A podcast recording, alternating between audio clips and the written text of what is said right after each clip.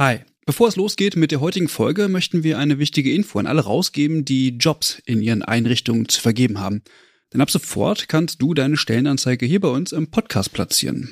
Wir finden das besser als Werbung, weil unsere treuen Hörenden damit Hinweise auf tolle Jobangebote bekommen und Unternehmen diesen Podcast nutzen können, um genau die Zielgruppe zu erreichen. Und wir nerven nicht mit Inhalten, die niemand hören will. Also eigentlich eine Win-Win-Win-Situation. Wenn du also eine Stellenanzeige hast, am besten natürlich für akademisch Pflegende, dann schreib uns eine Mail an hallo@übergabe.de. Übergabe hier mit UE.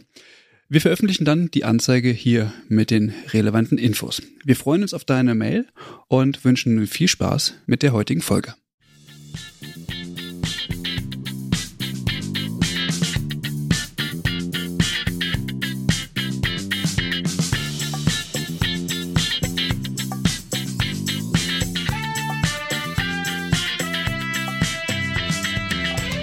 Hallo und herzlich willkommen zurück. Ja, ihr habt eine Weile nichts von uns gehört, denn wir haben uns eine kleine Sommerpause gegönnt, aber nun sind wir gestärkt und mit neuen Themen sind wir nun auch wieder zurück. Und das Pflegeupdate wird auch ab dem 9. September wieder für euch die aktuellen News aus der Pflege bringen. Und nun eine traurige Nachricht. In der Sommerpause erreichte uns die Nachricht, dass Frau Professorin und Doktorin Stefanie Seeling am 9. August 2023 im Alter von nur 56 Jahren nach kurzer Krankheit verstorben ist. Sie war Professorin für Pflegewissenschaft an der Fakultät Management, Kultur und Technik am Campus Lingen an der Hochschule Osnabrück und sie hat dort den Studiengang Pflege dual aufgebaut und geleitet. Wir möchten unser Mitgefühl ihrer Familie aussprechen und halten Stefanie Seeling stets in Gedenken.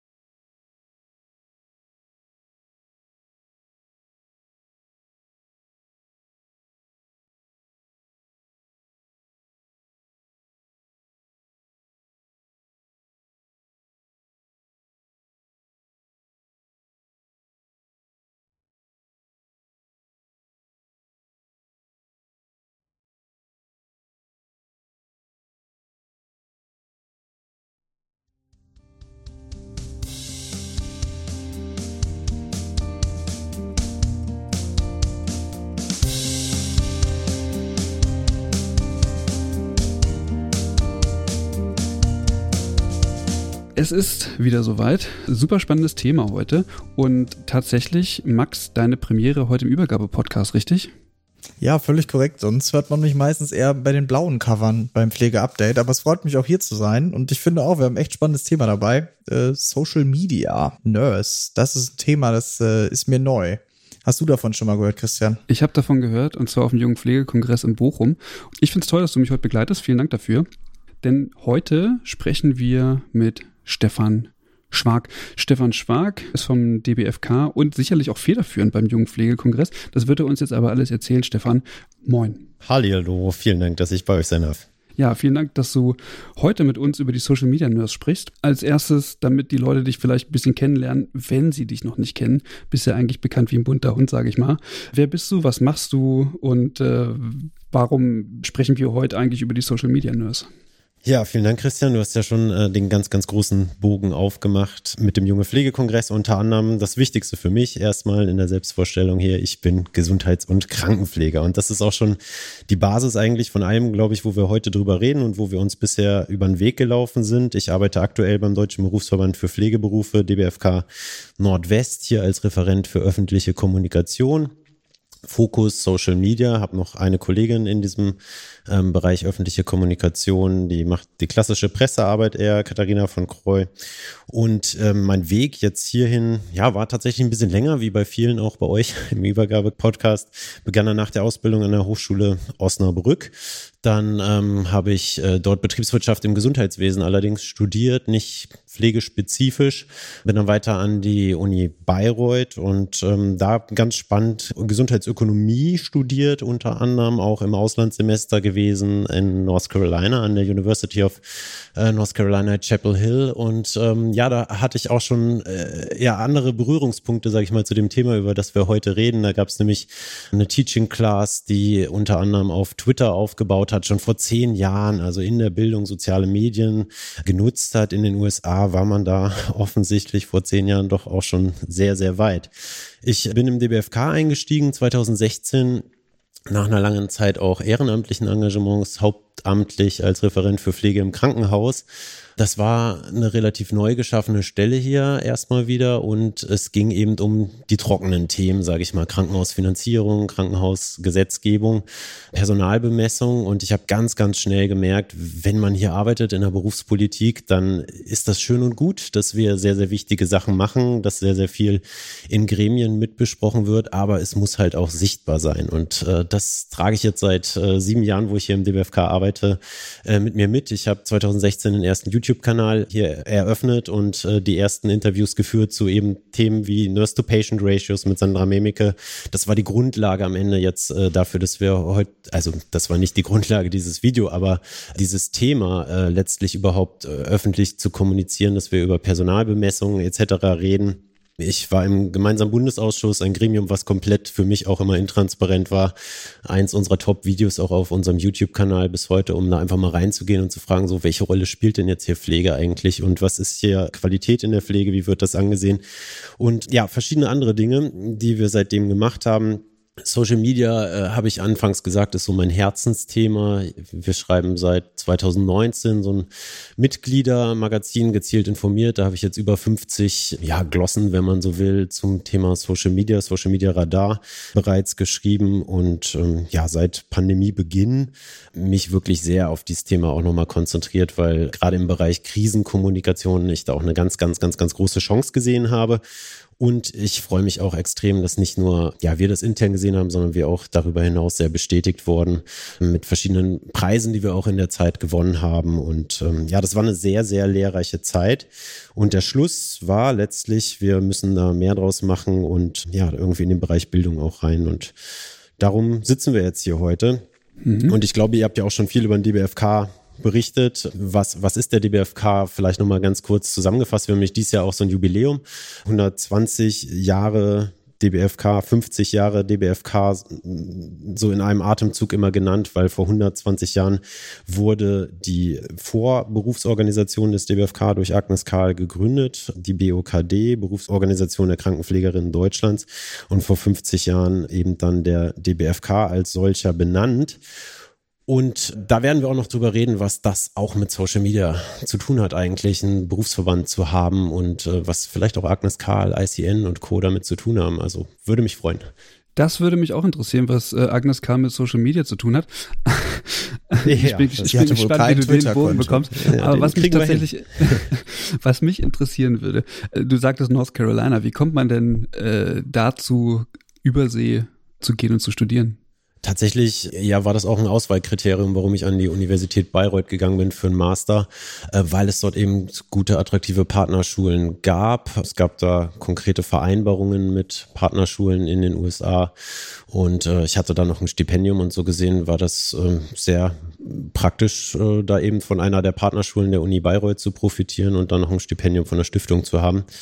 Und es war extrem lehrreich und attraktiv, da eben auch mal eine andere Seite des Gesundheitswesens in der Bildung kennenzulernen. Also das war ein Gesundheitscampus, der wurde ja unter den Top-Unis, so der, der öffentlichen Unis ähm, gerankt mit Medizinfokus. Also ich war da am Department Begriffe, die wir hier noch ganz selten haben, Health Policy and Management, also wirklich Gesundheitspolitik und Management so im Fokus zu haben auf einem Campus, wo eine School of Nursing universitär ausgerichtet war, wo Ärztinnen interdisziplinär mit ausgebildet wurden, äh, was eine Uniklinik war und äh, eben ja eine sehr, sehr angesehene ähm, Hochschule auch. Und das hat man auch an der Motivation der teilweise zwei bis zu drei Teaching Assistants da pro Vorlesung gemerkt und eben innovativer Lehrmethoden wie eben einer Twitter-Class, äh, wo dann eben Polls und Live-Abstimmungen äh, per Social Media da eingebracht wurden. Das war sehr spannend.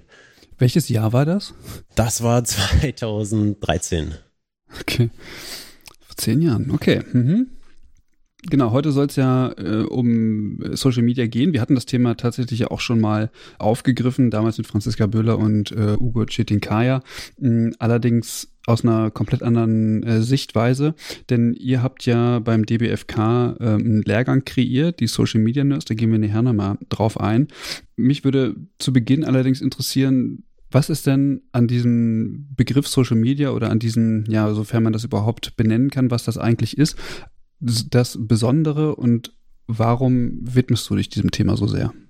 Also äh, es ist einfach ein Begriff, der, glaube ich, aktuell mit sehr, sehr, sehr, sehr vielen Chancen verbunden ist, wie wir es in den letzten Jahren auch gesehen haben in der Pandemie und in der klassischen Medienarbeit, wenn man sie denn noch so nennen darf, haben soziale Medien eine zunehmende Rolle gespielt. Also das war einmal in der Standardberichterstattung, sage ich mal, dass dort ja Social Media InfluencerInnen und reichweitenstarke Kanäle aufgegriffen wurden, die letztlich über Pflegethemen berichteten, auch im öffentlich-rechtlichen Fernsehen etc. Da gab es viele Karrieren, wenn man so will, die aus den sozialen Medien eben auch in die klassischen Medien geführt haben und diesen Bruch halt aufgehoben haben. Und der hebt sich auch immer weiter auf. Also das ist ein ganz klarer Trend, den man da sieht, womit auch die öffentlich-rechtlichen Kanäle zu tun haben und konfrontiert sind, eben diesen Wandel in die digitale, live, neuere Kommunikation zu schaffen. Und das geht eben darüber, dass die soziale Medien einbinden. Es gab Kampagnen in der Pandemie wie nicht selbstverständlich oder Hashtag nicht selbstverständlich, beispielsweise von Joko und Klaas.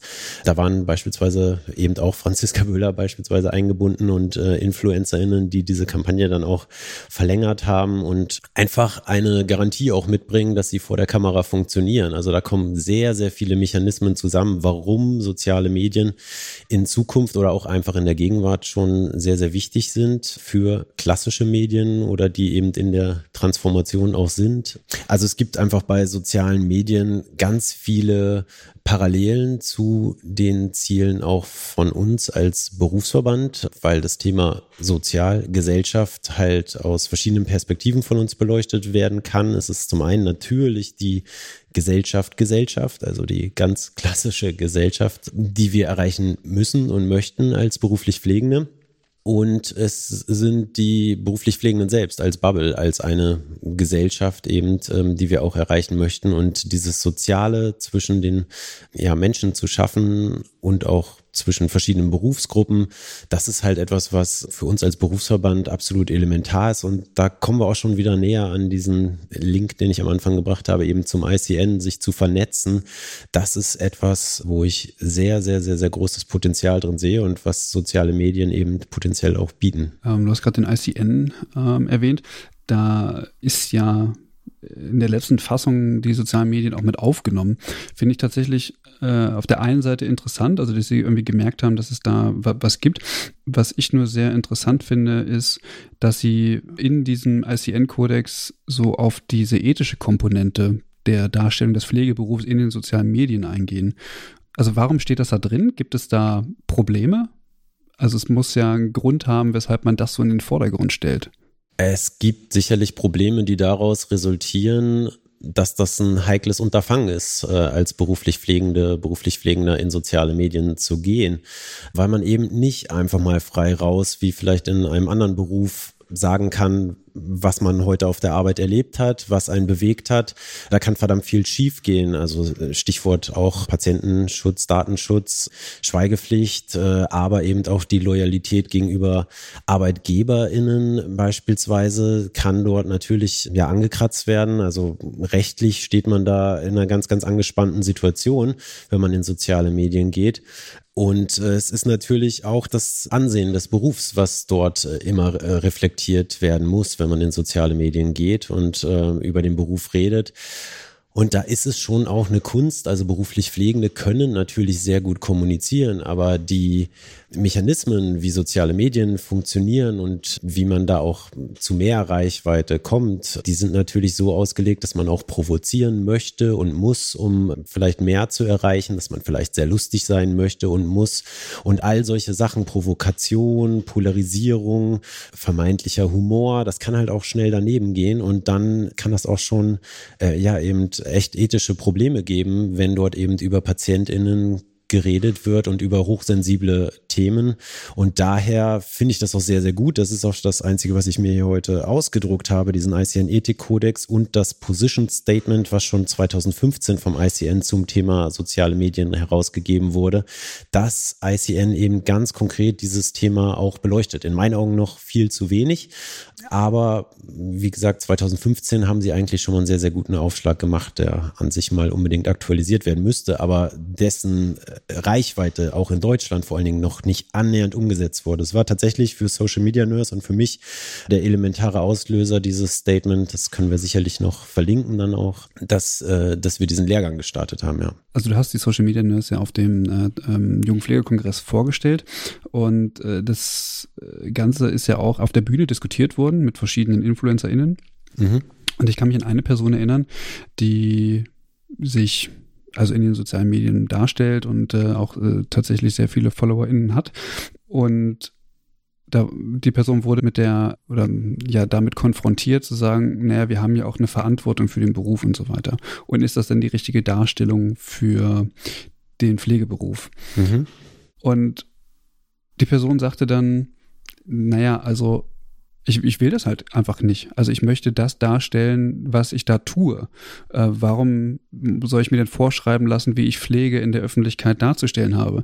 Da dachte ich, okay, das ist eine sehr interessante Sichtweise und ist irgendwie auch super nachvollziehbar. Aber ist es so einfach? Kann man das so einfach sagen und sagen, nö, ich mache das so, wie ich das äh, für richtig halte und damit ist das gut dargestellt oder vielleicht auch nicht gut dargestellt, aber für die Person offenbar gewinnbringend. Hm. Ja, das ist eine Frage, die geht schon sehr tief in unser professionelles Commitment, unsere professionelle Selbstverpflichtung rein. Ich äh, bin gerade über äh, Videos in Indien gestolpert, äh, kleiner Schwenker, wo sich beruflich Pflegende, so wie hier in Deutschland die MedizinerInnen sich dem hippokratischen Eid äh, unterwerfen, sich dem Pledge of Nursing, der da leicht adaptiert wurde in Indien, von Florence Nightingale ausgehend unterwerfen, dass sie eben ja professionell auftreten wollen etc. So ein ja, ethischen Code, dem man konkret zustimmt. Sowas haben wir ja in Deutschland gar nicht. Also auch der ICN-Ethik-Kodex, das ist ja mehr oder weniger ein freiwilliges Konstrukt, eine Empfehlung. Alle Mitglieder im DBFK sind automatisch auch Mitglied im International Council of Nurses. Nichtsdestotrotz ist einem das eventuell gar nicht so ganz bewusst, was da auch drin steht. Und natürlich kann man dann sagen, ja, ich äh, möchte auch frei kommunizieren, wie es mir eben passt und wie meine Sicht der Dinge ist. Das soll man auch tun, aber ich denke, die Basis dafür, das zu tun, sollte schon ein gewisses Wissen sein, immer. Und da gehört es eben zu, nicht nur ICN und Ethik äh, zu kennen, sondern eben auch ähm, rechtliche Aspekte zu kennen. Und genau da setzt ja auch unser Lehrgang an. Also wir können und wollen den Leuten natürlich nicht sagen, ihr sollt das und das sagen.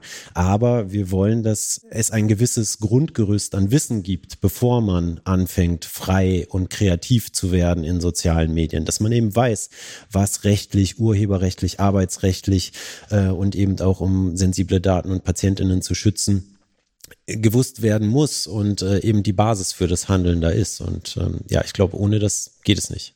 Ja, zumindest im Pflegeberufegesetz ist ja mittlerweile auch die professionelle Ethik als Grundlage festgeschrieben. Ne? Also jeder, der jetzt irgendwie diese Ausbildung macht, also zum Pflegefachmann, Pflegefachfrau, Pflegefachperson, wie auch immer, der und hat ja schon irgendwie ein ethisches, eine ethische Verpflichtung. Auf jeden Fall. Oder zumindest eben an dieser Stelle auch ein ethisches Basiswissen, das mal im Unterricht gehört zu haben. Und äh, ja, ich denke, das äh, auch in sozialen Medien immer, immer wieder zu reflektieren, bevor man Senden drückt, das ist äh, sehr wichtig. Also ich gehe mit dem Thema tatsächlich schon etwas äh, länger schwanger, wenn man das so sagen kann. Und äh, ich habe mir immer so gedacht, oder ich sag mal so, meine Meinung dazu ist, damit das auch äh, jetzt klar ist an dieser mhm. Stelle, dass man ja etwas bezwecken möchte. Und Personen, die in den sozialen Medien jetzt auftreten und eine hohe Followerschaft haben, die überlegen sich ja, was will ich eigentlich bezwecken mit dem, was ich da mache? Und äh, natürlich kommt man dann schnell auf die Frage, na, welche Konsequenz hat das denn jetzt, wenn ich das mache? Und wird damit, wie ich das tue, das Ziel erreicht, was ich bezwecke? Und für mich ist das die Ausgangslage. Also wenn eine, eine Person, und ich rede jetzt gar nicht davon, dass da Patientinnendaten ähm, veröffentlicht werden oder wie auch immer, sondern tatsächlich mit der Darstellung von Berufen, mit Stereotypen, die dargestellt werden und so weiter, dann nehme ich mir das ja bewusst vor mit einem gewissen Ziel. Und was ich daran so interessant finde, ist, dass darauf ja auf die eigene Erwartung ähm, zu schließen ist. Also, ich muss mich, was erwarte ich denn eigentlich von mir und was erwarte ich vielleicht auch von anderen, die sozusagen auch in dem Beruf arbeiten und die meinen Content sehen. Also es ist ja so, wenn ich in der Pflege arbeite, dann bin ich vielleicht daran interessiert, den Pflegeberuf weiterzuentwickeln. Und jetzt kann ich mir aussuchen, wie ich das mache. Und das kann ich jetzt machen mit einer öffentlichen Darstellung von Stereotypen und mich darüber lustig machen. Mhm. Denn ist es eventuell das, was ich auch von anderen erwarte, wie sie den Pflegeberuf sehen. Und das halte ich für falsch. Weil Influencerin ist man ja offenbar tatsächlich daran interessiert, ja, wie der Beruf so ist oder grundsätzlich auch am Beruf, sonst würde man das ja nicht machen. Also kann man sich, finde ich, aussuchen, wie man diesen Beruf am Ende ja auch darstellt. Und wenn ich so eine geringe Erwartungshaltung habe an mich und so weiter, dann stelle ich den entsprechend dar. Weil es gibt ja auch Personen, die beispielsweise Fachinformationen oder wie auch immer eher in den Vordergrund stellen und damit sozusagen den Beruf darstellen. Denn es ist ja, auch wenn da vieles lustig ist und so weiter, ist das ja nicht das Wesen des Berufes. Mhm. Und also ich halte das tatsächlich für, für schwierig. Und es ist auch so eine, so eine Grundhaltung. Hm, das ist jetzt ein ziemlich langer Monolog, aber da müssen jetzt alle durch. Weil die Grundfrage, die man sich ja mal stellen muss, ist, bin ich eigentlich dagegen oder bin ich dafür? Denn äh, wenn ich mir das anschaue, manche, also Personen, die jetzt äh, im öffentlichen Interesse stehen und die Pflege vertreten wollen, wie auch immer, da gibt es ja welche, die sagen, naja, ich bin dagegen oder ich bin dafür. Also viele meckern halt, zu wenig Personal und so weiter, alle überlastet und das kann ja nicht sein und Lauterbach sowieso blöd und so weiter. Das heißt, die sind grundsätzlich erstmal so dagegen. Aber wenn man sich mal in seine eigene Haltung, seine innere Haltung einfach mal äh, ver verändert und sagt, naja, Leute, ich bin schon dafür, weil ich bin Teil der Pflege, ja, dann kommt man ja in den Modus, etwas mitzugestalten. Und aus meiner Sicht ist dann eine Mitgestaltung nicht zielführend, wenn ich nur Stereotypen des Berufs darstelle, sondern eine Mitgestaltung besteht ja darin, zu sagen, wir haben das Problem erkannt, wir haben zu wenig Personen, also müssen wir vielleicht den Beruf so darstellen, dass wir andere Leute dazu inspirieren, in diesen Beruf zu gehen. Also das könnten ja andere Ziele sein, als ich mache mich irgendwie öffentlich lächerlich. Also das war mir irgendwie nochmal wichtig, das irgendwie zu sagen. Also ich bin vielleicht auch alleine mit der Meinung und andere InfluencerInnen würden mir da auch vermutlich widersprechen, weil es deren täglich Brot ist. Also ich finde es tatsächlich sehr interessant, wie man einfach so sagt, ja, also ich mache das so und ich halte das für richtig. So, und dann denke ich, ja, okay, dann weiß ich nicht, ob da, also das ist nicht der Pflegeberuf, den, in dem ich arbeiten will. Hm. Aber das ist der Pflegeberuf, den du so darstellst. Und, und das ah. halte ich für, für, für, für, weiß ich nicht, verwerflich, schwierig. Ja, zumindest ist es nicht deine Einstellung. Und ich finde, das ist ja schon eigentlich auch genau der Kern, wo wir jetzt bei Vernetzung und Diskussion irgendwie auch sind. Weil ich meine, wer Reichweite bekommt und wer Ansehen bekommt äh, in sozialen Medien, Klar, das kann man ganz, ganz schlecht irgendwie steuern oder irgendwie äh, pushen. Das, das passiert halt aufgrund von welchen Me Mechanismen auch immer, sei es eben der sagenumwogene Algorithmus und irgendwelche Bild- oder sonst was Content-Analysen. Aber eben diesen Dialog, den du ja jetzt auch gerade angesprochen hast, mit Kolleginnen zu führen, so das, was du da machst, das ähm, möchte ich dir mal kurz aus meiner Sicht reflektieren irgendwie. Genau das ist ja etwas, ähm, wo wir auch oder äh, was jetzt auch mein Ziel ist, irgendwie mehr mehr hingehen müssen, dass wir eben darüber reden. Wir werden parallel jetzt zu diesem Lehrgang Social Media Nurse auch eine Arbeitsgemeinschaft Social Media in der Pflege ab dem 10.8. ins Leben berufen. Unter anderem mit einer der Dozierenden jetzt auch bei dem Lehrgang mit Janine Fasold mache ich das zusammen. Und äh, da geht's halt genau darum, also wer über dieses Thema reden möchte, also als wirklich ein Thema der Pflege, so wie du es ja auch beschrieben hast, wie wollen wir uns darstellen? Darüber müssen wir meiner Meinung nach einfach mal reden. Und da gibt's vielleicht auch nicht einfach ja richtig und falsch, sondern es soll ja auch bunt sein und bleiben. Aber wir müssen uns vielleicht auf einen, eine gemeinsame Basis irgendwie committen und auch einfach austauschen und das ja reflektieren, welche Optionen es da eben eventuell gibt. Und äh, um wieder auf den Lehrgang zurückzukommen, der soll eben dabei ein bisschen behilflich sein, so eine Basis auch zu schaffen und eventuell auch jene zu ermutigen. Ich meine, ich rede jetzt hier mit äh, auch InfluencerInnen und Menschen, die aus der Pflege sehr früh auch schon in soziale Medien, wenn man das als Podcast ähm, eben auch so sieht, ist es auf jeden Fall gegangen sind, dann eben auch solche zu ermutigen, die äh, ja sich vielleicht ein bisschen schwieriger tun, ihre Inhalte zu kommunizieren. Und Pflegewissenschaft zähle ich auf jeden Fall dazu, weil es ein komplexer Inhalt ist. Also da hätte ich auch die Frage an euch quasi, wen ihr denn aus der Pflege oder Pflegewissenschaft kennt, äh, die jetzt eben in sozialen Medien wirklich sehr, sehr guten Content machen. Oder breiter gefragt, wen kennt ihr allgemein in der Wissenschaftskommunikation und ähm, ja eben in der wissenschaftlichen Gesellschaft oder ähnliches, die eben gesundheitsrelevante äh, ja, Inhalte liefern, sei es eben in der Pandemie gewesen gewesen bis heute. Und meine Wahrnehmung ist da, das ist noch sehr, sehr ärztlich oder berufsgruppenfremd dominiert, warum wir auch ja als Berufsverband selber eben keinen reinen Pflegecontent äh, in der Pandemie gemacht haben, sondern auf eine Collaboration, wenn man so will, mit Professor Dr. Carsten Watzel vom Institut für Arbeitsforschung in Dortmund gesetzt haben als Immunologen und dann darüber eine ja, interprofessionelle Kollaboration gestartet haben, die dann ja auch sehr, sehr gut ankam. Aber genau das ist ist eben das Ziel, also wirklich die komplexen Inhalte zu ermöglichen, auch zu transferieren. Also ich glaube, da ist sehr, sehr viel Luft nach oben in der Pflege, wo wir Themen in soziale Medien bringen können, die man so jetzt gar nicht hat. Hm. Dem würde ich mich so sogar anschließen. Ich sehe halt nur auch das Problem, dass Content, der quasi geklickt wird, das ist häufig Content, der polarisiert, der provoziert. Und da muss ich für mich sagen, da sehe ich halt irgendwie nicht also ein wissenschaftlich hat halt immer eine gewisse Neutralität in sich verankert, ein gewisses, ich gucke mir die Daten an, ich vergleiche das. Also wie, wie will man das polarisierend darstellen oder will man das überhaupt polarisierend darstellen?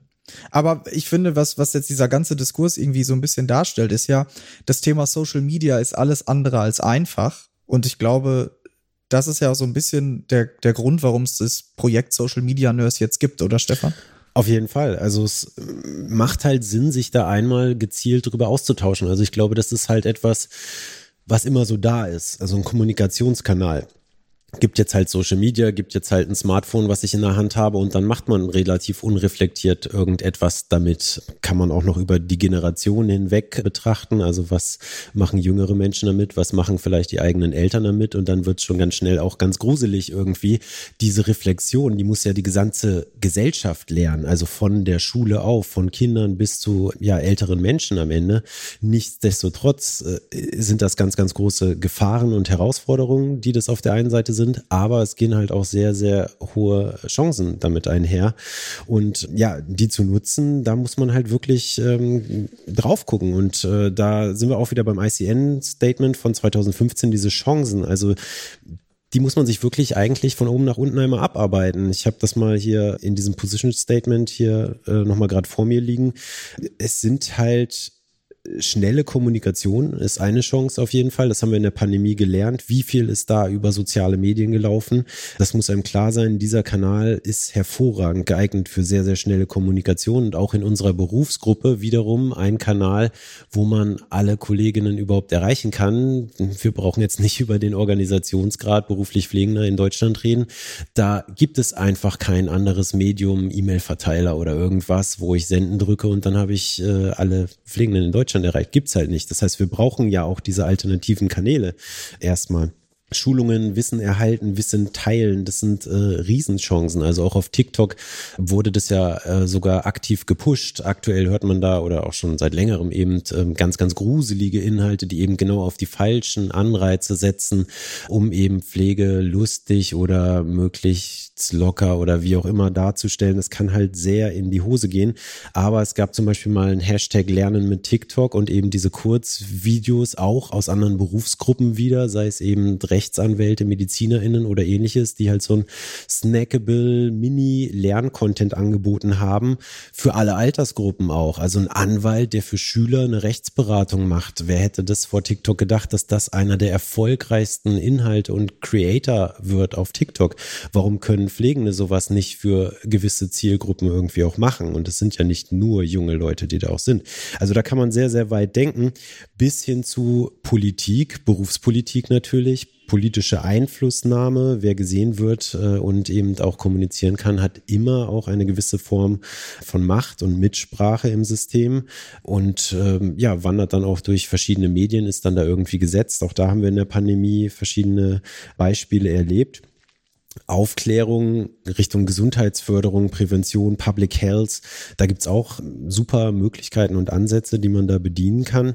Und am Ende, wenn man das Ganze gut als Berufsgruppe auch macht und nutzt, dann kann man da eben statt sein Image äh, ja herabzuwirtschaften, eben sein Image auch steigern und eben wirklich ähm, aufpolieren und den Wert von Pflege und der pflegerischen Arbeit für die Gesellschaft auch wirklich gut kommunizieren. Weil ich meine, dieser Beruf ist so im Wandel und so missverstanden.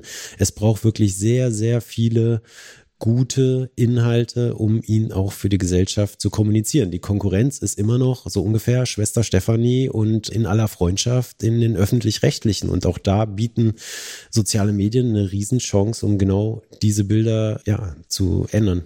Aber es gehören ja mindestens mindestens, äh, wenn ich kurz durchzähle, zwei Seiten zu dieser ganzen Geschichte. Und zwar sind das auf der einen Seite die Creator und auf der anderen Seite die KonsumentInnen. Und die Realität ist ja so, dass Personen, die Unterhaltungsinhalte äh, darbieten, den größeren Zulauf haben. Und Inhalte, die eher auf Bildung setzen, tatsächlich, naja, weniger besucht sind, sage ich mal so.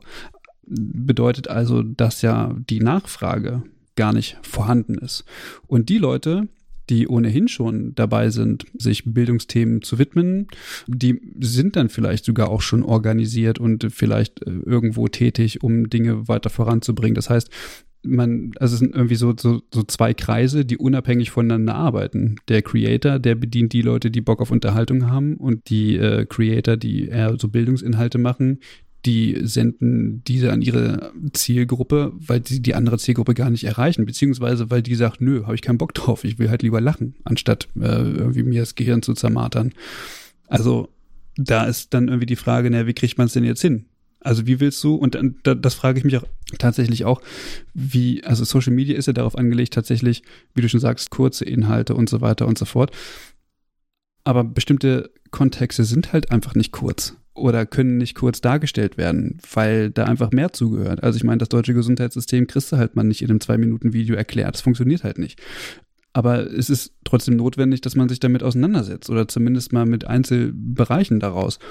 Aber niemand hat Bock, sozusagen mehr als diese zwei Minuten zu gucken, weißt du? Also mhm da ist die Frage, wie viel, wie viel äh, Kontext bekommt man jetzt? Also ich meine, ich kenne es von mir ja auch. Ich will jetzt nicht sagen, dass ich da irgendwie besser bin. Ähm, scrollst da aufs Twitter und so weiter rum, siehst da irgendwie eine Headline, anstatt den Artikel zu lesen, kommentierst du den Scheiß halt. Ja, aber weißt nicht, was drin steht. Und ich würde mal meinen, dass dieses Verhalten häufiger anzutreffen ist. Also wie kriegt man jetzt Inhalte vermittelt, die mehr sind als eine Headline und die, die es braucht, um diese Zusammenhänge zu verstehen, die dann merken, ah, ist vielleicht doch nicht alles so unterhaltsam, ist vielleicht doch alles ein bisschen ernster und ich, ich kann meinen Teil dazu beitragen. Hm. Ja, du äh, stellst ja schon genau die richtigen Fragen.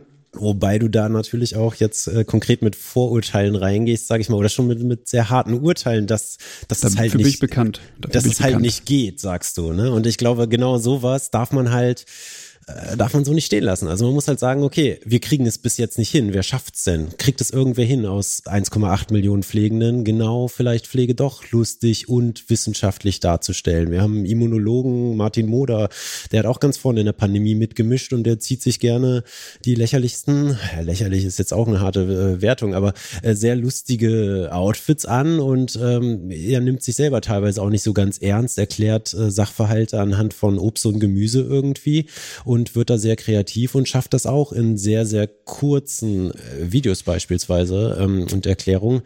Wir haben jemanden in der Ärzteschaft, der auch äh, ja für sich beansprucht hat, ähm, alle möglichen Themen zu besetzen und sehr lustig zu sein. Wir können jetzt über Eckhard von Hirschhausen reden, ein Mediziner, der durch alle Formate wandert. Wo ist dazu das Pflegepandon?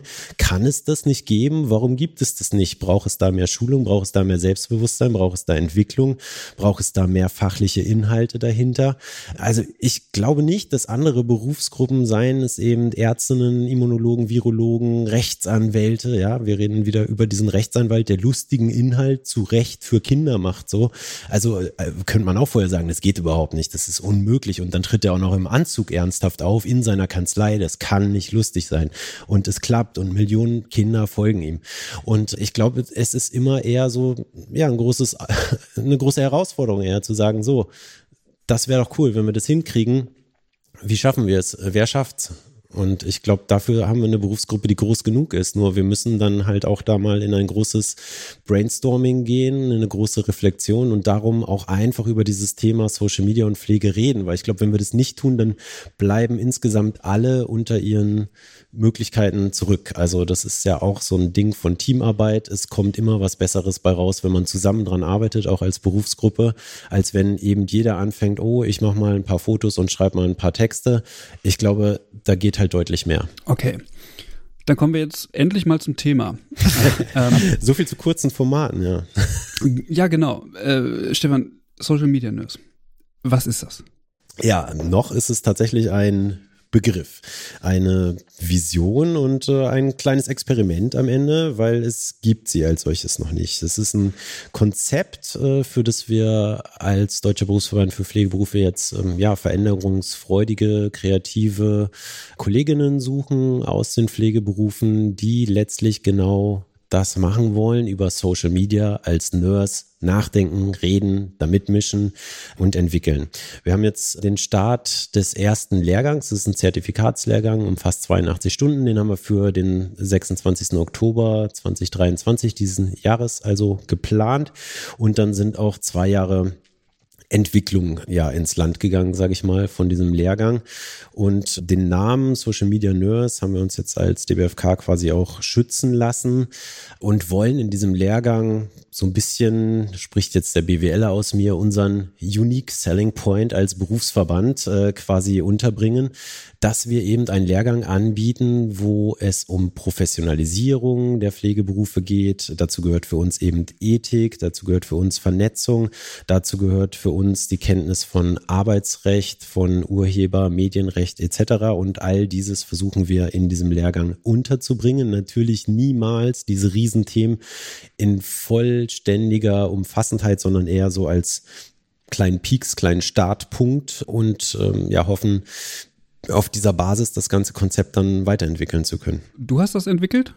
Also weil, weil du sagst, es, sind mehrere Jahre äh, quasi ins Land geflossen, ja, gut, um das, das, Ganze zu erstellen. Das lief halt so nebenbei. Also mit dem Thema Social Media hatte ich eingangs äh, erwähnt, bin ich jetzt zwei, seit 2016 beschäftigt, vor allen Dingen eben mit der Frage, wie kriegen wir fachlichen Pflegecontent äh, in soziale Medien rein. Das sind jetzt so sieben Jahre und äh, dann bin ich durch einzelne Kanäle etc. durchgewandert, habe das jetzt hier zusammen mit unserem Bildungsreferat im DBFK Nordwest auf die Agenda gesetzt, dass wir gucken möchten, nachdem wir auch schon Kurzfortbildung, Inhouse-Schulung zu dem Thema angeboten haben, wie können wir konkret Wissen in die Berufsgruppe reinbringen zu diesem Thema, weil eben im ICN Ethik Kodex oder in diesem ICN Position Statement zu äh, Pflegenden in sozialen Medien eben auch ganz konkret dieser Auftrag drinsteht, dass äh, Berufsverbände ähm, da ihren Beitrag leisten müssen und eben auch bilden müssen. Ja. Mhm.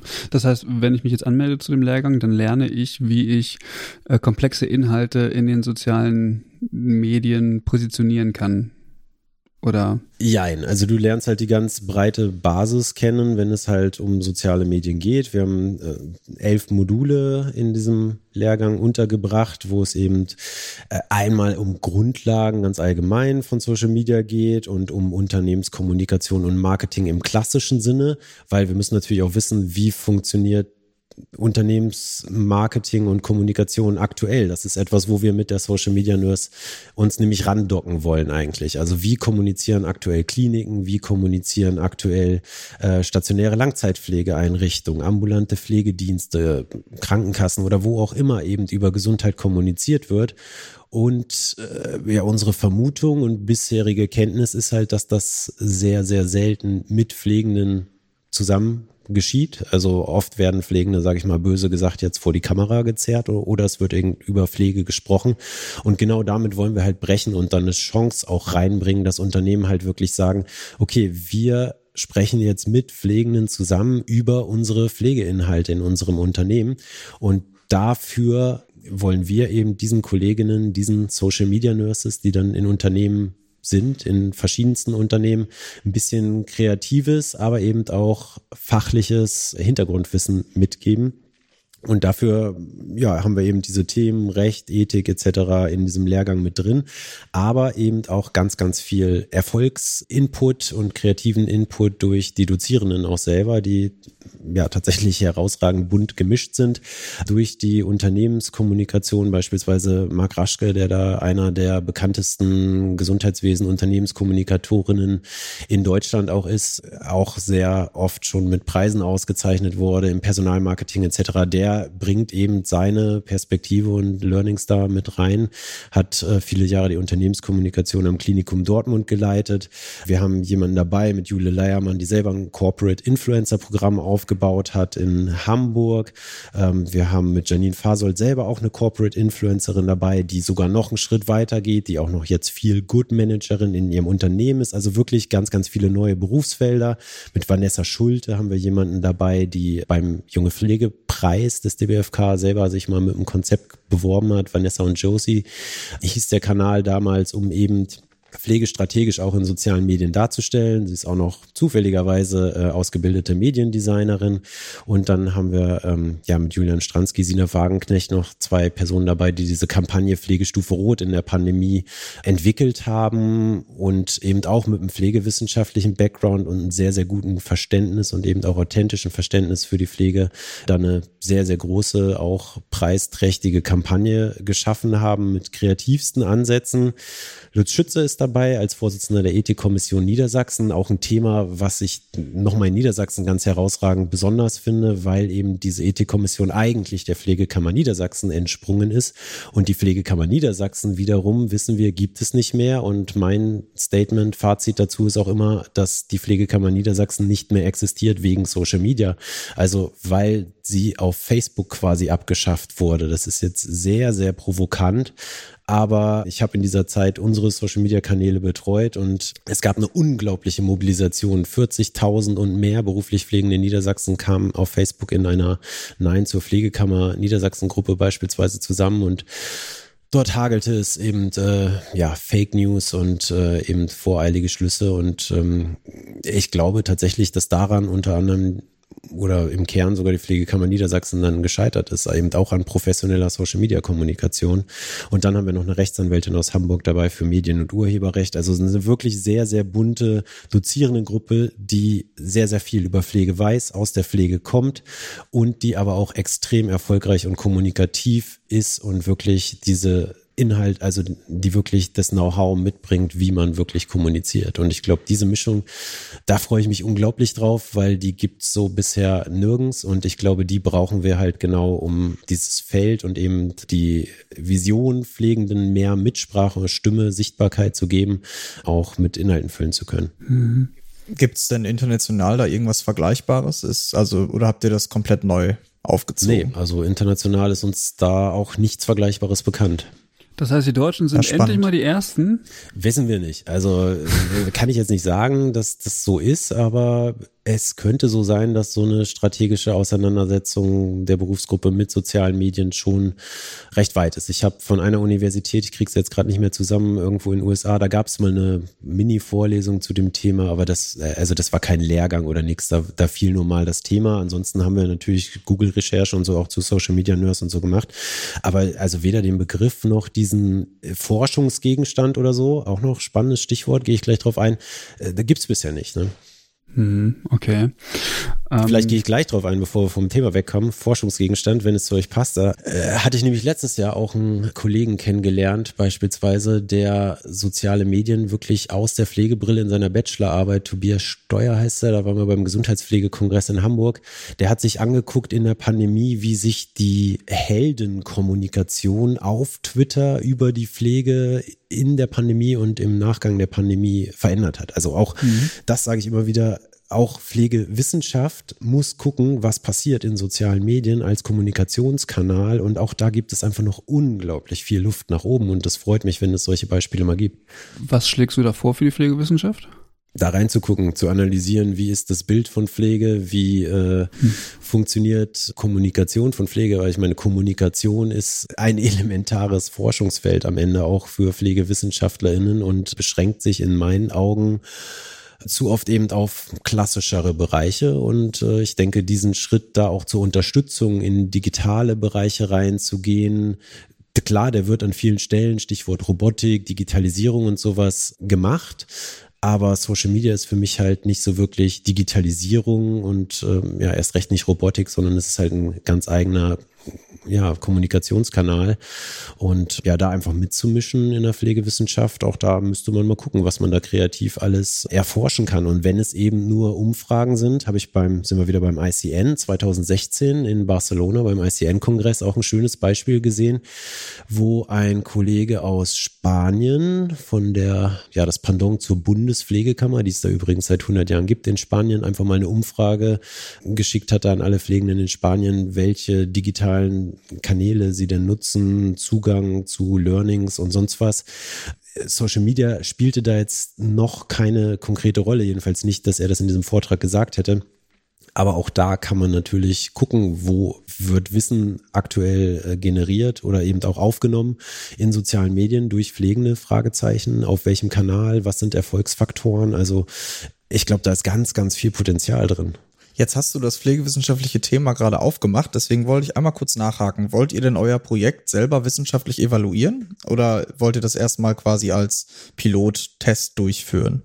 Ich glaube, erstmal machen wir das ein bisschen Learning by Doing, weil die Herausforderung jetzt von wissenschaftlicher Evaluation ist bei sozialen Medien auch immer, wenn wir da jetzt so ein Konzept haben, die Schnelllebigkeit der sozialen Medien als solches. Also wenn man da jetzt was evaluieren würde und das geht alles viel zu langsam, dann gibt's vielleicht schon, ich meine, wir waren kurz davor, dass es kein Twitter mehr gibt letztes Jahr mit Elon Musk und äh, überhaupt und verschiedene andere Kanäle kommen dazu und gehen wieder. Also das ist die Herausforderung sicherlich auch für Pflegewissenschaft oder eben auch für so einen Lehrgang ganz konkret. Ich glaube, der muss so dynamisch bleiben, dass Pflegewissenschaft für so eine Lehrgang oder wissenschaftliche Evaluation für so eine Lehrgangsentwicklung fast zu langsam ist. Also das werden wir jetzt erstmal ein bisschen aus dem Bauch heraus und vor allen Dingen mit dem Feedback der Dozierenden und der TeilnehmerInnen ja nicht äh, schwer wissenschaftlich, aber natürlich schon qualitativ evaluieren, wenn man so will. Aber das äh, wird jetzt keinen wissenschaftlichen Ansprüchen gerecht werden. Nein. Lass mich mal ganz kurz äh, nachfragen. Wie seid ihr denn zu dieser Zusammensetzung äh, der Personen, der Dozierenden gekommen? Also natürlich klar mit äh, den Fachinhalten aus, aus dem Recht beispielsweise, klar, mit Marc Raschke, okay, äh, mhm. kann ich auch noch nachvollziehen. Aber es gibt ja eine breite Palette an InfluencerInnen. Ähm, also ihr habt jetzt zum Beispiel Pflegestufe äh, Rot, beziehungsweise mittlerweile mhm. Pflegestufe Grün, übrigens mhm. smarter Move. Wie, also wie seid ihr an die Auswahl gekommen? Jetzt gar nicht vorwurfsvoll, sondern würde mich einfach interessieren, warum diese Personen. Also es gibt ja, keine Ahnung, auch äh, Franziska Böhler noch zum Beispiel, die ja, oder Ricardo Lange, you name it. Mhm. Also wir sind von den Themen ausgegangen auf jeden Fall und gar nicht danach, also wir wollen mit den Dozierenden eigentlich keine Reichweite gewinnen. So gesehen sind wir jetzt nicht von oben nach unten, wer hat die meiste Reichweite rangegangen, sondern eher mhm. wirklich von den Themen. Und das hat sich so ein bisschen auch aus der eigenen Arbeit jetzt, hatte ich letztes Mal im Vortrag hier äh, sieben Erfolgskriterien mal benannt, was es braucht, um ja irgendwie professionsfördernd im Idealfall als Pflegefachperson aufzutreten. Also das zum einen Authentizität, damit war für uns klar, okay, die Dozierenden müssen irgendwie aus der Pflege kommen, zumindest ein großer Anteil der Dozierenden. Es mhm. braucht Kreativität und Würze, also welche Kanäle sind irgendwie besonders Kreativität auch irgendwie aufgefallen. Es braucht Fachwissen und schon irgendwie gehört da dann auch zu, dass man das eventuell auch mal professionell gelernt hat, PR studiert hat, Kommunikation studiert hat, ja, bei Recht natürlich sowieso. Also, dass da schon auch ein, ein professioneller Background ist.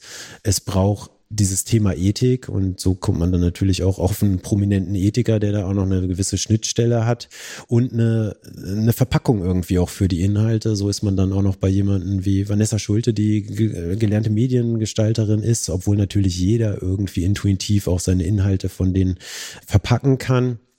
Es braucht Mehrwerte, die daraus generiert werden können. Auch da ist man wieder beispielsweise bei der Pandemie. Wer hat da irgendwie auch einen Beitrag geleistet, die Situation zu klären, zu entspannen, zu, ja, irgendwie zu, zu kommunikativ zu lösen, transparent zu machen in der Berufsgruppe. Und der siebte Punkt, den ich hier immer noch stehen habe, ist das Netzwerken. Also wer scheint auch untereinander so vernetzt und eben auch mit der Berufsgruppe gut vernetzt und ist vielleicht auch schon mit dem DBFK im Dialog gewesen an verschiedenen Stellen und ähm, ja, wo kennt man sich? Ne? So läuft's ja mhm. natürlich mhm. auch, ja.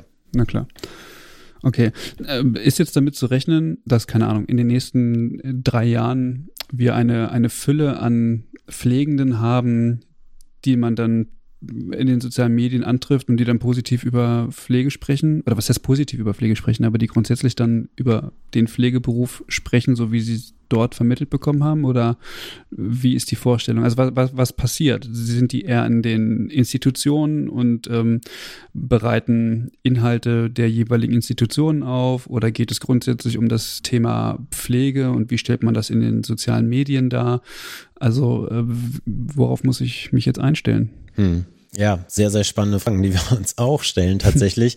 Darum meinte ich auch eingangs, äh, wir suchen Kolleginnen, die bereit sind, da auch ein bisschen sich auf ein Experiment einzulassen, weil jeder wird da irgendwie seinen Weg gehen. Wir haben in der Pflege schon gelernt, dass wenn man eine neue Qualifikation schafft, dass das nicht zwangsläufig auch heißt, dass es dafür ein ganz konkretes Ergebnis und ein Einsatzfeld gibt. Äh, da fällt die komplette Pflegeakademisierung drunter, wo ich auch letzte, vorletzte Woche noch auf dem Pflegetag Schleswig-Holstein von der ganzen Kohorte Reporte mitbekommen habe von Pflegestudierenden, die halt immer noch äh, seit zig Jahrzehnten quasi auf der Suche sind, wo sie denn mal mit ihrer Akademisierung so landen werden.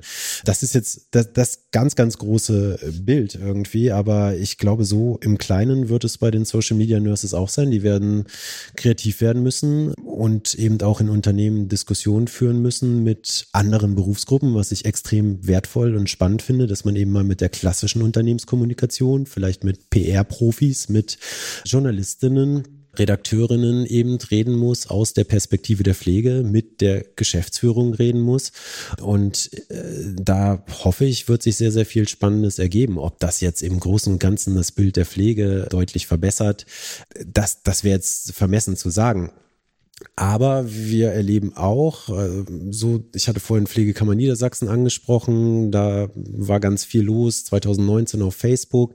Jetzt haben wir neu gegründet, seitdem die Pflegekammer NRW da ist die Kommunikation eher über Instagram gelaufen und das Gesprächsniveau und Klima hat sich in meinen Augen schon deutlich gewandelt, weil auch schon mehr Kolleginnen reflektierter, berufspolitischer, vernetzter auf Instagram aufgetreten sind, definitiv, und äh, da eine gewisse Meinungsführerschaft auch hatten und vor allen Dingen es geschafft haben, Fake News abzuwehren. Also das ist, glaube ich, schon auch ein ähm, ganz großes Ding und etwas, was ich mir schon wünschen würde, dass es in Zukunft äh, gerade im Bereich Berufspolitik auch äh, ja zunimmt, dass eben äh, offener und ähm, ja faktischer mit äh, echten News irgendwie kommuniziert wird. Ja, das ist eine. Ich würde aber mal unterstellen, dass es tatsächlich, also der, der Unterschied zwischen äh, NRW und äh, Niedersachsen darin besteht, dass einfach die Landesregierung da anders hintersteht. Also das ist einfach, also ich glaube, ein großer Trigger ist hier tatsächlich der politische Wille, so, was man daran erkennt, keine Ahnung, an der Ausstattung, der, der, der Finanzierung und so weiter und so fort. Von daher gab es auch wenig Angriffsfläche, weil irgendwie klar war, das wird jetzt durchgezogen, Leute. Also könnt ihr euch jetzt auf den Kopf stellen passiert. Natürlich. Und es ging ja jetzt auch erstmal gar nicht um Beiträge. Das ist ja das, wo es in Niedersachsen auch eskaliert ist, ohne dass wir da jetzt. Ja, ich war dabei. Ich war dabei. Ich habe Stunden zugebracht zu diskutieren auf Facebook. Ich habe immer keinen Bock mehr. Ja, das ist auch wirklich sehr, sehr toxisch gewesen da. Und auch das ist wiederum so Stichwort äh, Social Media Resilienz und äh, ja, Hate Speech und Co. Das ist ja ein Thema, ähm, ja, damit werden wir ja nicht nur in sozialen Medien, auch in den Pflegeberufen oft konfrontiert. Also das ähm, spiegeln uns ja Auszubildende und auch Kolleginnen oft, dass die Stimmung in den Pflegeberufen auch untereinander in den Bubbles oft sehr, sehr emotional anspruchsvoll ist, sage ich mal, ähm, die Diskussionskultur. Und das überträgt sich natürlich schnell in soziale Medien auch. Und ähm, ja, ist eine riesen Herausforderung. Ja. Aber der, das Modul, was heißt das Modul, aber der Inhalt, äh, wird, wird der auch äh, bei, der, bei dem Lehrgang Social Media Nurse vermittelt? Also wie gehe ich mit Hate Speech um und mit Anfeindung? Welche Möglichkeiten habe ich, äh, Dinge anzuzeigen? Vielleicht auch mit, ja, mit, also wir, wir kennen es ja, mhm. mit Hassnachrichten und diesem ganzen, dieser ganzen Gegenrede, mit dem man sich auseinandersetzen muss. Also sobald man sich ja in die Öffentlichkeit wagt, und ich gehe mal davon aus, dass da eventuell auch äh, Personen bei sind, die vielleicht noch eher wenig Erfahrung damit haben, aber sobald der Account mal ein bisschen größer wird, gibt's ja ordentlich Gegenwind und der ist nicht immer, also der schmeckt nicht immer gut. Äh, gibt's da äh, Inhalte, so wie kann ich das verarbeiten, wie gehe ich damit um und so? Auf jeden Fall. Und auch da sind wir eigentlich wieder beim Rechtsthema, weil äh, Hassrede ist einfach auch strafbar ab einem gewissen Maß. Und ähm, auch da muss dann klar sein, welche Möglichkeiten habe ich da, das Ganze auch anzuzeigen Abgesehen davon, wie reagiere ich dann natürlich in der Situation darauf.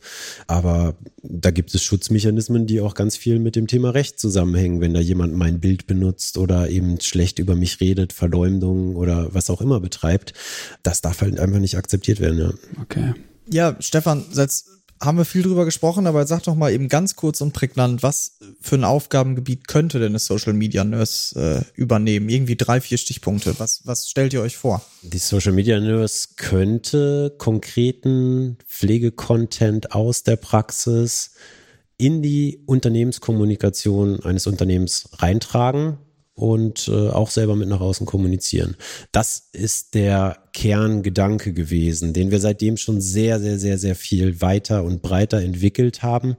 Aber das war eigentlich die Kernidee. Positive Inhalte aus der Pflege identifizieren und der Unternehmenskommunikation weiterleiten, mit ihr quasi sendungsreif machen nach außen. Weil genau da fehlt es halt zu oft. Eine klassische Unternehmenskommunikation, die nicht aus der Pflege kommt, die versteht ja gar nicht, was ist überhaupt erzählenswert in der Pflege? Und darum wollen wir da ja auch in der Fortbildung drüber reden um wirklich auch äh, attraktive Inhalte zu identifizieren, weil das Bild auf Pflege auch aus der Unternehmenskommunikation aus einer anderen Berufsgruppe ist doch immer sehr sehr sehr sehr viel oberflächlicher als es eben die Berufsgruppe selber hat. Und äh, darum sind wir auch überzeugt, die Berufsgruppe selber muss Inhalte, Personen, Best Practices und all sowas identifizieren, vor allen Dingen mit dem Gedanken im Hinterkopf, ist das tauglich für soziale Medien, für Storytelling, für die Öffentlichkeit? Wo kann ich eine schöne Geschichte, ein schönes Best Practice meines Unternehmens nach außen tragen? Wo sind wir wirklich gut? Das schafft keiner außer den Pflegenden selbst. Und wie wird man jetzt Social Media Nurse? Also was gibt's für Voraussetzungen? Wie lang ist der Kurs? Erzähl mal was über den Kurs ganz generell vielleicht kurz. Ja, also äh, über die Dozierenden haben wir ja schon gesprochen. Ähm, wir genau. haben einen Umfang von 82 Stunden. Das heißt, wir haben zehn Module und einen Kursabschluss. Also ja, wenn man so will, elf Module, die auf 82 Stunden sich aufteilen. Diese Module es sind acht Präsenztage und eine Selbstlern-Praxisprojektphase. Also wir haben da auch ein konkretes Projekt mit Peer-Review-Anteilen dann drin dass eben auch versucht wird, etwas ähm, in die Praxis mal umzusetzen. Der Kurs beginnt am 26. Oktober diesen Jahres, endet dann am 29. Februar nächsten Jahres. Wir haben 18 Plätze Und ja, ich weiß nicht, wann das hier ausgestrahlt wird, aber es wird auch schon knapp. Also wir haben tatsächlich sehr, sehr wenig Werbung gemacht bisher. Aber wir haben jetzt schon 14 von den 18 Plätzen vergeben. Also wer das hier hört, kann sich vielleicht ganz schnell melden. Ansonsten arbeiten wir mit einer Warteliste und gucken, wie wir das Ganze weitermachen. Es kostet 1490 Euro und die einzige Voraussetzung, die wir stellen, ist tatsächlich, äh, dass man eine Nurse ist. Also dass man wirklich eine dreijährige Pflegeausbildung oder ein Studium absolviert hat was uns erstaunt tatsächlich, weil wir schon sehr viele Anfragen bekommen haben, wo eben genau dieses Kriterium nicht erfüllt ist und was uns wirklich auch äh, immer wieder spiegelt, dass wir da auf einem goldrichtigen Weg sind, weil einfach viele Menschen meinen, über Pflege reden zu können, die gar nicht aus der Pflege kommen. Und da sagen wir ganz klar, nee, ihr macht diesen Kurs auch nicht und seid danach auch erst recht keine Nurse. Und das heißt, die TeilnehmerInnen werden dann quasi von ihren Arbeitgebern angemeldet und die Arbeitgeber finanzieren das auch? Oder sind das auch Leute, die das selber für sich machen? Teils, teils. Also es gibt manche, die eben auch schon im Bereich Bildung, Coaching, soweit ich das jetzt weiß, also ich kenne die Teilnehmenden jetzt noch nicht wirklich. Ich weiß nur, sie kommen teilweise sogar bis zu aus Österreich und äh, Süddeutschland, also bundesweit dabei, so wie es aussieht, eben aus allen möglichen Sektoren, Altersgruppen. Es ist eine schöne, bunte Mischung von unserem bisherigen Eindruck, wo wir jetzt äh, Anfragen bekommen haben und Arbeitgebende. Das wäre unser Ziel letztlich, ähm, dass die beruflich Pflegende dafür auch freistellen und sagen, okay, wir wollen mal diese Chance nutzen. Das kann auch gerade für kleine Pflegeunternehmen, weiß ich nicht, die sowieso nur höchstens zehn Mitarbeitende haben und gar keine eigene Unternehmenskommunikation ja auch eine Chance sein, überhaupt mal in diesem Bereich. Wir stellen uns nach außen da, irgendwie reinzugehen und jemanden dazu entwickeln. Das ist im ganz Kleinen die Chance, aber eben auch die ganz große Uniklinik, die zehn Kolleginnen in der Öffentlichkeitsarbeit hat, aber keiner kommt aus der Pflege und da geht dann diese Öffentlichkeitsarbeit nur mal auf Station und macht macht ein lustiges Video oder ein Interview, dass da eben auch gesagt wird, okay, wir wollen auch eine Social Media Nurse haben, die uns eben authentischere Inhalte irgendwie bringt. Das muss niemand sein, die oder der konkret selber vor der Kamera steht, aber es kann auch ein Content-Vermittler, eine Content-Vermittlerin quasi sein. Also die Einsatzfelder sind da sehr vielfältig es kann auch daraus äh, gehend eben wirklich, dieses Stichwort fällt dir häufiger, so ein äh, Startschuss für ein eigenes Corporate Influencer Programm sein, was wir in anderen Branchen schon viel, viel häufiger haben. Aber da brauchst definitiv mehr als eine einzelne Person, eine Social Media Nurse. Da braucht es schon ein ganzes Team, was irgendwie strategisch, ja, eben aus dem Unternehmen heraus auch kommuniziert. Und das muss das Unternehmen natürlich unterstützen, weil sonst sind wir da wieder, kann ich auch gerne eine Handreichung von uns für eure Shownotes zur Verfügung stellen. Was passiert, wenn das eben, ja, sag ich mal, selbstgesteuert, ohne Absprache mit dem Arbeitgeber passiert, dass man über seine Arbeit aus der Arbeit heraus spricht, dann passiert das halt in der Freizeit und dann ist das Ganze auch schnell wieder, ähm, ja, ich will nicht sagen strafbar, aber schon auch eventuell ein Bruch mit dem Arbeitgeber. Also der Arbeitgeber muss bei vielen, vielen Dingen tatsächlich unweigerlich an Bord sein, aber er hat auch viele, viele Chancen dadurch. Gibt es eine Angabe dazu, wie lange ich aus dem Beruf raus sein darf? Also es kann ja auch sein, dass jemand, keine Ahnung, 20 Jahre nicht im Beruf gearbeitet hat und das jetzt machen möchte, aber die Voraussetzung natürlich mitbringt, grundsätzlich die Pflegeausbildung gemacht zu haben. Da können wir jetzt nicht anspruchsvoller sein, als das in äh, sämtlichen Beschäftigungsfeldern der Pflegeberufe in Deutschland gilt, äh, mit Fort-, Weiterbildungs- und Aktualitätspflichten. Hm. Können wir leider nicht, nein. Also okay. Aber ich glaube auch, dass vom Thema sich da schon so ein bisschen ähm, das einpendeln wird, dass die Leute tatsächlich am Puls der Zeit sind, wenn sie sich auch für so eine Kommunikation am Puls der Zeit interessieren. Die Wahrscheinlichkeit, dass das zusammenhängt, ist da, glaube ich, schon sehr hoch. Kommt, wie ich es vorhin schon mal gesagt habe, auf die Absichten drauf an. Also es gibt sicherlich ja auch Personen, die dann destruktiv damit umgehen können. Also mit dem Wissen, was ich da habe, kann ich ja genauso in die andere Richtung. Also ich will natürlich. gar nicht sagen, dass das schlecht ist. Also ja. es ist auch wichtig, dass man die andere Seite auch beleuchtet, mhm. natürlich. Aber ich könnte mir vorstellen, dass ich, wenn ich den Lehrgang jetzt gemacht habe als Social Media Nurse, dass ich dann irgendwie so meine Meinung in den Vordergrund stelle und sage, Leute, es kann nicht sein, Lauterbach doof und so weiter und DRG-System auch alles doof und äh, Versorgung von Menschen alles doof und also das äh, wäre ja genau das. Ja, aber ich glaube, auch da wären wir die Ersten, die es schafft, äh, bevor man jemanden qualifiziert, sicherzustellen, dass die oder derjenige mit dieser Qualifikation kein Schindluder betreibt. Auch das haben wir in der Pandemie gesehen, schafft kein, keine Ärztequalifikation, keine äh, Virologenqualifikation oder ähnliches. Und das werden auch mhm. keine PflegewissenschaftlerInnen. Das, das schafft einfach keinen Abschluss vorher zu sagen, du darfst das nur machen, wenn du nachher gut bist, sage ich mal. Auch da können wir einfach nur hoffen, dass sich diejenigen melden, dass es am Ende gut geht. Aber wir wollen eben auch viel im Dialog sein und auch mit dieser Arbeitsgemeinschaft Social Media zusammenarbeiten. Das sind wir ganz optimistisch, dass das dann auch quasi so eine positive Ansteckung, sage ich mal, der Teilnehmenden untereinander gibt, ähm, dass man einfach konstruktiv sein möchte und positiv. Ja. Okay.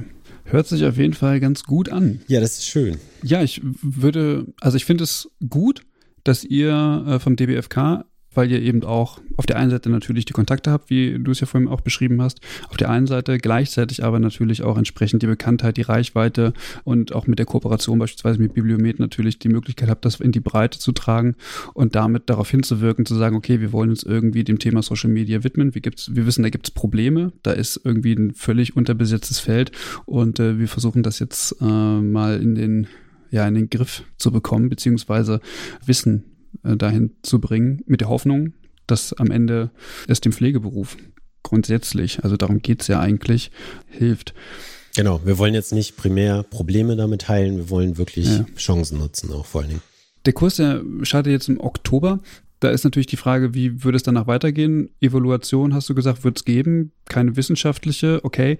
Hängt eine zweite Runde davon ab, wie die erste gelaufen ist? Oder werdet ihr das auf jeden Fall erstmal ein paar Jahre durchziehen und schauen, was äh, quasi unterm Strich bei rumkommt. Auf jeden Fall hängt alles davon ab, wie die erste Runde läuft und wir werden das Ganze sehr, sehr dynamisch anpassen, weiterentwickeln. Wie gesagt, soziale Medien als Inhalt als Gegenstand dieses Zertifikatlehrgangs ist unglaublich schnelllebig. Auch die Inhalte müssen sich anpassen. Wer weiß, wie wir in zehn Jahren kommunizieren. Vor zehn Jahren hätten wir das sicherlich auch nicht so gemacht. So gesehen, vielleicht werden wir das Ganze im kompletten Umfang reduzieren oder deutlich ausdehnen müssen. Zusatzmodule, eine Advanced, was sagt man, schön fancy Masterclass, keine Ahnung.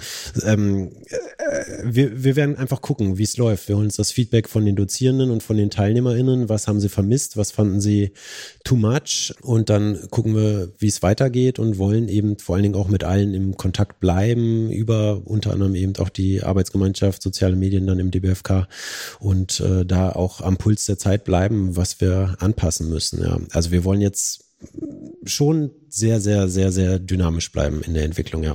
Ich finde es total interessant, was danach passiert. Also welche Dynamiken sich in Institutionen entwickeln werden. Denn ich habe gerade so vor Augen, da ist eine Person, die macht jetzt einen Lehrgang und ist jetzt natürlich mega heiß drauf, da jetzt irgendwie was zu starten, geht dann irgendwie zur Chefin, zur Vorgesetzten und sagt, hier pass auf, lassen Sie dies und das machen, okay. Und wird dann vermutlich nicht mal dafür freigestellt oder eventuell, also welche Dynamiken das intern nochmal macht, weil auch da wird es ja Überschneidungen geben mit der Kommunikationsabteilung, mit der PR-Abteilung und so weiter und so fort. Also wie Institutionen das intern handhaben, wenn quasi einzelne Personen, die aus der Pflege kommen, also es macht ja dann nicht die Kommunikationsabteilung, sondern die Person, die im Zweifel auf, vorher auf einer Station gearbeitet hat oder aktuell noch dort arbeitet, wie sich das verhält. Also das wird, glaube ich, nochmal relativ spannend. Genau, dieses Feedback, das äh, hoffe ich auch, dass wir das im Nachgang reinbekommen. Wie läuft wirklich, wie läuft's an? Werden die Leute jemals beruflich dann auch was mit Social Media zu tun haben? Da, da hängt ganz viel dran eben. Warum es auch noch nicht so ist, ist eben äh, ja dieser schmale Grad auch zwischen der Bereitschaft der ArbeitgeberInnen, das hast du ja gesagt, die muss halt einfach da sein, die Unterstützung muss da sein, das in Arbeitsvertrag etc. aufzunehmen. Das muss natürlich funktionieren, dass man eine gewisse Legitimation mitbringt. Ja, also wir sind tatsächlich selber sehr, sehr gespannt und wir waren auch bis jetzt extrem gespannt, ob das Ding überhaupt stattfinden wird, anläuft. Also ich meine, der ist aus einer reinen Idee heraus geboren und wir hatten keine Ahnung, ob sich auch nur eine einzige Person anmelden wird. Und äh, jetzt, wie gesagt, wir haben es beim Junge Pflegekongress zugegeben, vor vielen Leuten, aber nicht 2000 Leute oder so bei dem Vortrag dabei präsentiert. Ansonsten ähm, haben wir hier mal eine E-Mail rumgeschickt, aber wir haben es selber noch nicht im Ansatz mit Wumms beworben irgendwie auf sozialen Medien oder in Artikeln. Das läuft jetzt so langsam an, aber tatsächlich brauchen wir es gar nicht und darum reißen wir uns da jetzt auch kein Bein aus, weil wir sehen, dass wir wir jetzt schon eigentlich die erste Runde locker voll haben und auf eine Warteliste hinarbeiten, ja. Mhm. Okay, das ist ja tatsächlich recht positiv. Max, ich schicke dich hin. Gott sei das Dank. Das ist jetzt auf Band. ah, Mist, darüber habe ich nicht nachgedacht. Ja, das wäre äh, cool. Also ich glaube, daraus kann auch schon ein gewisses exklusives Netzwerk entstehen, wo man dann ähm, äh, ja auch in einem kreativen Austausch bleibt und ähm, Kontakte hat, die auch einen gewissen Mehrwert mitbringen, der halt noch weit über ja jetzt einfach die Lehrinhalte und das Wissen, was man da vermittelt bekommt, hinausgehen. Ne? Also diese Inspiration und das Netzwerken. Es heißt ja soziales Netzwerk und da gehört halt einfach dazu, dass man sich auch in der Berufsgruppe zu diesem Thema vernetzt. Und das soll halt in diesem Lehrgang mit den allerbesten passieren, ja. Also äh, da, also wo du das gerade ansprichst ähm, und ich darüber nachgedacht habe, das ist einfach, also wir können auf jeden Fall Nachhilfe gebrauchen, so von der Übergabe, was das betrifft. Aber es stellt sich bei uns natürlich auch die Ressourcenfrage. Und das stellen sich sicherlich auch andere. Also wir sehen die Notwendigkeit und wir sehen auch die Vorteile. Also grundsätzlich ich glaube, brauchen wir uns jetzt nichts vorwerfen lassen, dass wir irgendwie, keine Ahnung, der, dem Pflegeberuf schaden würden in sozialen Medien. Aber grundsätzlich geht es natürlich auch darum, zu erfahren, okay, wie kann ich denn jetzt Inhalte einfach gut vermitteln? Aber es stellt sich einfach die Ressourcenfrage. Also jetzt gar nicht wegen des Geldes, sondern vielmehr, wer macht es denn am Ende? Also ich meine, wir wissen alle, die Betreuung von einem Social-Media-Kanal, sei es nur Instagram, kommt natürlich auf die Followerschaft an, ist ein Ganztagesjob. Ja, auf jeden also, Fall. Und also ich glaube, ihr seid auch nicht äh, die Zielgruppe. Euch würde ich jetzt bei den Dozierenden, bei den Impulsen, bei den Best Practices äh, und äh, Praxisfällen quasi sehen. Und äh, ich kann mir sehr gut vorstellen, dass wir uns da auch noch über den Weg laufen werden. Aber ich meine, euer Kernding ist ja schon die Kommunikation und unsere Zielgruppe ist ja eigentlich genau da, wo Pflege und Pflegeinhalte stattfinden, aber eben noch viel zu wenig Kommunikation, vor allen Dingen nach außen, da, wo wirklich Pflegende arbeiten, aber noch nicht mal eine E-Mail-Adresse haben, nicht auf der Website zu sehen sind, keinen Kommunikationskanal haben. Und genau da wollen wir wir ja äh, etwas aufbrechen und sagen, so, hier, da arbeiten Pflegende und die haben auch was zu sagen und lass die mal machen. Super spannendes Thema. Super spannendes Thema und ich werde sehr gespannt sein. Das lässt sich natürlich jetzt quasi ab Februar wahrscheinlich noch nicht äh, sehen, der Erfolg, aber wie sich das grundsätzlich entwickeln wird. Also ich meine, man bekommt es ja sicherlich mit auf Instagram oder wie auch immer, ob sich da quasi was bewegt. Ich muss zugeben, ich habe keinen TikTok-Account. Ich bin da völlig raus beim, im TikTok-Game, aber äh, Instagram habe ich natürlich ein bisschen im Blick und ich bin sehr gespannt. Ich bin sehr gespannt. Aber Stefan, sag mir nochmal, die Accounts, die großen Zulauf haben, die sind entweder eher kritisch eingestellt oder machen Unterhaltungsinhalte. Würdest du sagen, dass Fachinhalte oder Inhalte, die eher darauf hinwirken, Dinge weiterzuentwickeln, wozu ja Fachinhalte aus meiner Sicht gehören, dass die zukünftig Zulauf haben werden, beziehungsweise eine andere Beachtung bekommen und eher die, die, die Negativität weniger anzutreffen ist? Ja, da sind wir wieder beim Thema Algorithmen irgendwie. Und da gab es äh, letztes Jahr oder was Anfang diesen Jahres ja auch eine ganz spannende Metamedienanalyse, dass sich die komplette Medienwandschaft negativer entwickelt hat, äh, komplett über alle Schlagzeilen. Da gab es äh, eine wissenschaftliche Analyse tatsächlich zu, ähm, weil eben Negativity sells, wenn man so will. Ne? Es geht immer mehr in Polarisation und negatives Framing und so, das eben gut ankommt. Ich glaube nicht, dass äh, pflegefachliche Inhalte jetzt äh, oder überhaupt fachliche Inhalte, die komplex sind, komplett viral gehen werden. Aber das ist halt auch immer die Frage, was hat man da für einen Anspruch? Es muss einem klar sein, jeder kommuniziert irgendwie in einer Bubble. Und äh, auch wenn diese Bubble sehr, sehr groß ist, ist es immer noch eine Bubble. Und da kann auch eine ganz kleine Bubble sehr, sehr, sehr, sehr wertvoll sein, wenn da die richtigen Leute drin sind, die einem da folgen und das haben wir auch mal auf Twitter beispielsweise gesehen. Selbst wenn du einen Tweet hast, den vermeintlich eine Person hat den mal geliked, da haben wir gewarnt auf Twitter, sind wir wieder bei Prävention, Gesundheitsaufklärung. Vor diesen bekloppten TikTok-Videos an Eltern haben wir da gewarnt, wo sich äh, Kinder auf dem Schulhof gegenseitig die Beine weggetreten haben. Ich weiß jetzt nicht mehr, wie diese Challenge hieß, aber ähm, das war, da gab es halt ernsthafte Verletzungen von Kindern und äh, da wollten wir auch aufmerksam machen. Und die Zeit online hat unseren Tweet zitiert vom Deutschen Berufsverband für Pflegeberufe, obwohl es eine Person geliked hat und wir dachten, ja, wieder so einer dieser Tweets, die kein Mensch sieht. Aber äh, das kann auch aus dem Nichts heraus auf einmal wirklich einen Effekt machen, dass man in sozialen Medien kommuniziert. Und es kommt auch auf jedes Unternehmen und jede Zielsetzung darauf an, wo will ich überhaupt sichtbar sein? Muss ich jetzt als der kleine ambulante Pflegedienst international sichtbar sein? Muss ich jetzt eine Million Follower haben oder reicht's, wenn in meinem kleinen Ort mit 1000 Einwohnern mir 300 folgen? Dann bin ich da eine absolute Berühmtheit, so, ne? Ja, gut, so kann man's. So kriegt man vielleicht die Relation dann äh, gut eingefangen. Also quasi auch mal das Ziel nicht aus dem Auge zu verlieren. Weshalb macht man das eigentlich? Das ist nochmal ein guter Hinweis. Stefan, damit sind wir äh, nahezu am Ende aber haben wir irgendwelche Themen vergessen oder sind dir noch irgendwelche Themen wichtig, die du noch erwähnen willst? Tatsächlich eigentlich nicht. Wir haben alles Mögliche einmal überflogen und ich glaube, es wäre schön dran zu bleiben an dem Thema, vielleicht in ein, zwei Jahren nochmal drüber zu reden und ich mache gerne nochmal Werbung, nicht für den Lehrgang als solches, sondern eben auch für die AG Social Media in der Pflege, die tatsächlich dann am 10. August 18 Uhr starten wir da mit dem Zoom und äh, ja, da seid ihr dann natürlich auch herzlich eingeladen. Das braucht wahrscheinlich einfach einfach viel, viel weniger Ressourcen, sich an solchen Treffen daran teilzunehmen und eben auch so ein bisschen über ja, einfach Austausch äh, zusammenzukommen, einzelne Fokusthemen zu reflektieren. Auch da gibt es noch keine feste Agenda. Ich habe es vorhin angesprochen, ich habe jetzt seit vier Jahren, jeden Monat schreibe ich irgendwas zu Social Media und ich bin immer wieder erstaunt, dass das geht, äh, weil es doch so, so verdammt viele Themen gibt. Und ich ähm, freue mich darauf, dann eben auch mit einer Arbeitsgemeinschaft dieses Thema Pflege und soziale Medien wirklich mal abzuarbeiten und anzugehen irgendwie. Und herzliche Einladung an alle, die daran Interesse haben. Vielen Dank. Gerne E-Mail an schwark.dbfk.de, S-C-H-W-A-R-K.dbfk.de, wer da Interesse hat. Vielen Dank. Max, hast du noch einen Punkt? Ich glaube, wir haben das Thema Social Media Nurse vollumfänglich behandelt. Ich äh, fände es auch ein extrem spannendes Thema und ich äh, werde es auf jeden Fall weiter verfolgen. Ich bin äh, gespannt, ob das äh, gut läuft. Ich kann es mir gut vorstellen. Es klingt auf jeden Fall erstmal rund.